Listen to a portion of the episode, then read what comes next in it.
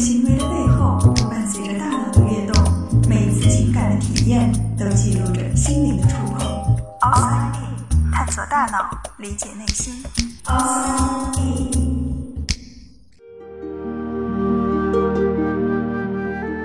欢迎来到 Outside In，我是冰峰。今天我们来说说如何提高记忆力。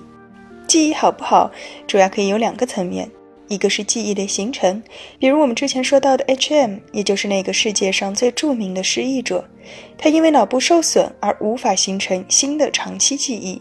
那么另一个就是记忆的提取，光记住还不行，当需要的时候，我们得能够立马想起来。对于大多数人而言，形成记忆并不存在什么障碍。我们所谓的记性不好、记不住，往往指的就是记忆的提取能力。那么，有什么方法可以让我们记得更牢、记得更久，在需要的时候更快地将所学的东西提取出来呢？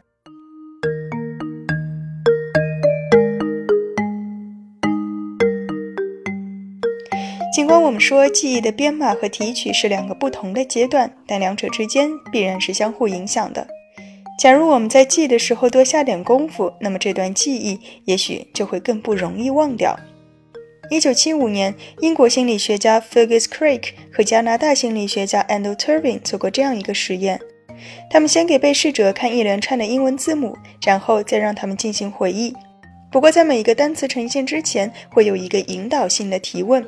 比方说，被试者会首先看到这样一个问题：接下来看到的这个单词是全部用大写字母书写的吗？然后他们会看到这个单词，并且判断是或否。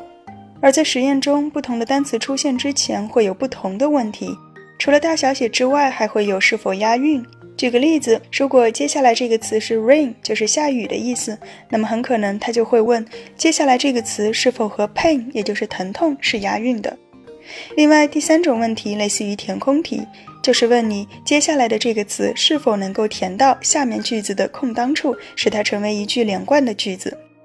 这三个问题其实是实验者在试图引导被试者如何去记忆这个单词。第一种是不是大小写，他关注的只是外形特征，是最浅层的处理。第二种是否押韵，就更进一步了，它迫使我们将这个词念出来，因为只有这样才可以判断是否押韵。而第三种填空题显然是三者当中最深度的处理，它替我们营造了一个与这个单词相关的场景，并且要求我们完全理解这个词的含义和用法。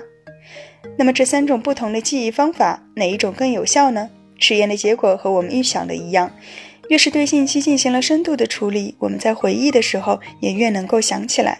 所以，当我们在复习的时候，重新看一遍。或许并不是最好的方法，边读边思考，自己给自己出几个题，试着做一做，或者和几个小伙伴一起相互出题，考考对方，这样才能够记得更牢。这也就是为什么许多学校都会在高考前安排好几轮复习，甚至每周都有周考，因为相比于再学一遍，考试是一种更有效的复习方法。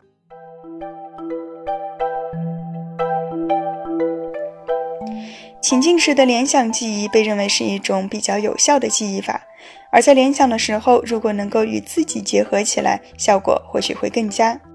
在 Craik 和 Turvin 的实验基础上，后来的心理学家又把问题进行了拓展，他们增加了一种提问方法：你认为接下来看到的这个词是否可以用来形容你自己呢？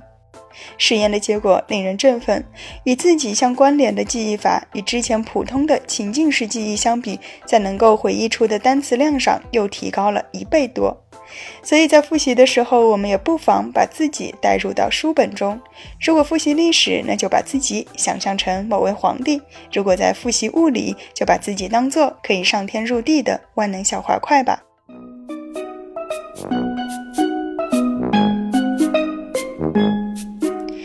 很多时候，学得多不代表记得多，花的时间长也不一定记得更牢。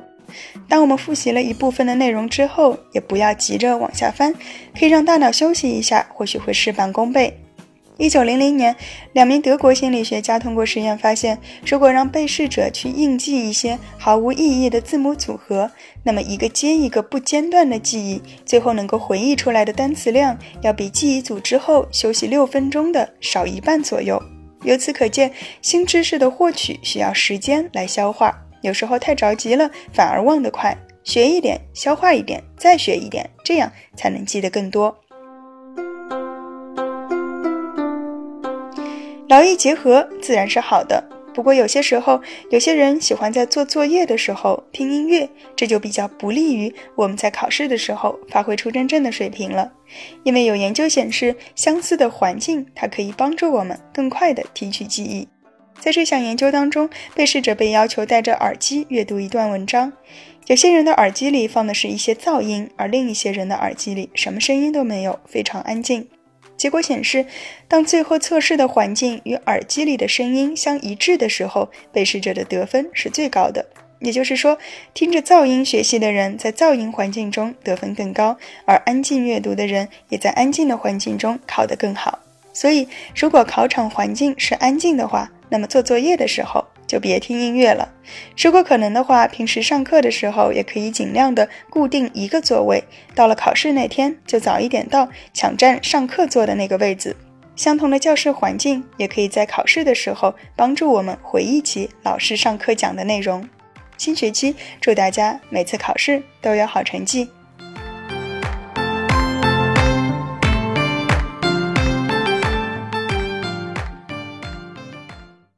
走大脑，理解内心。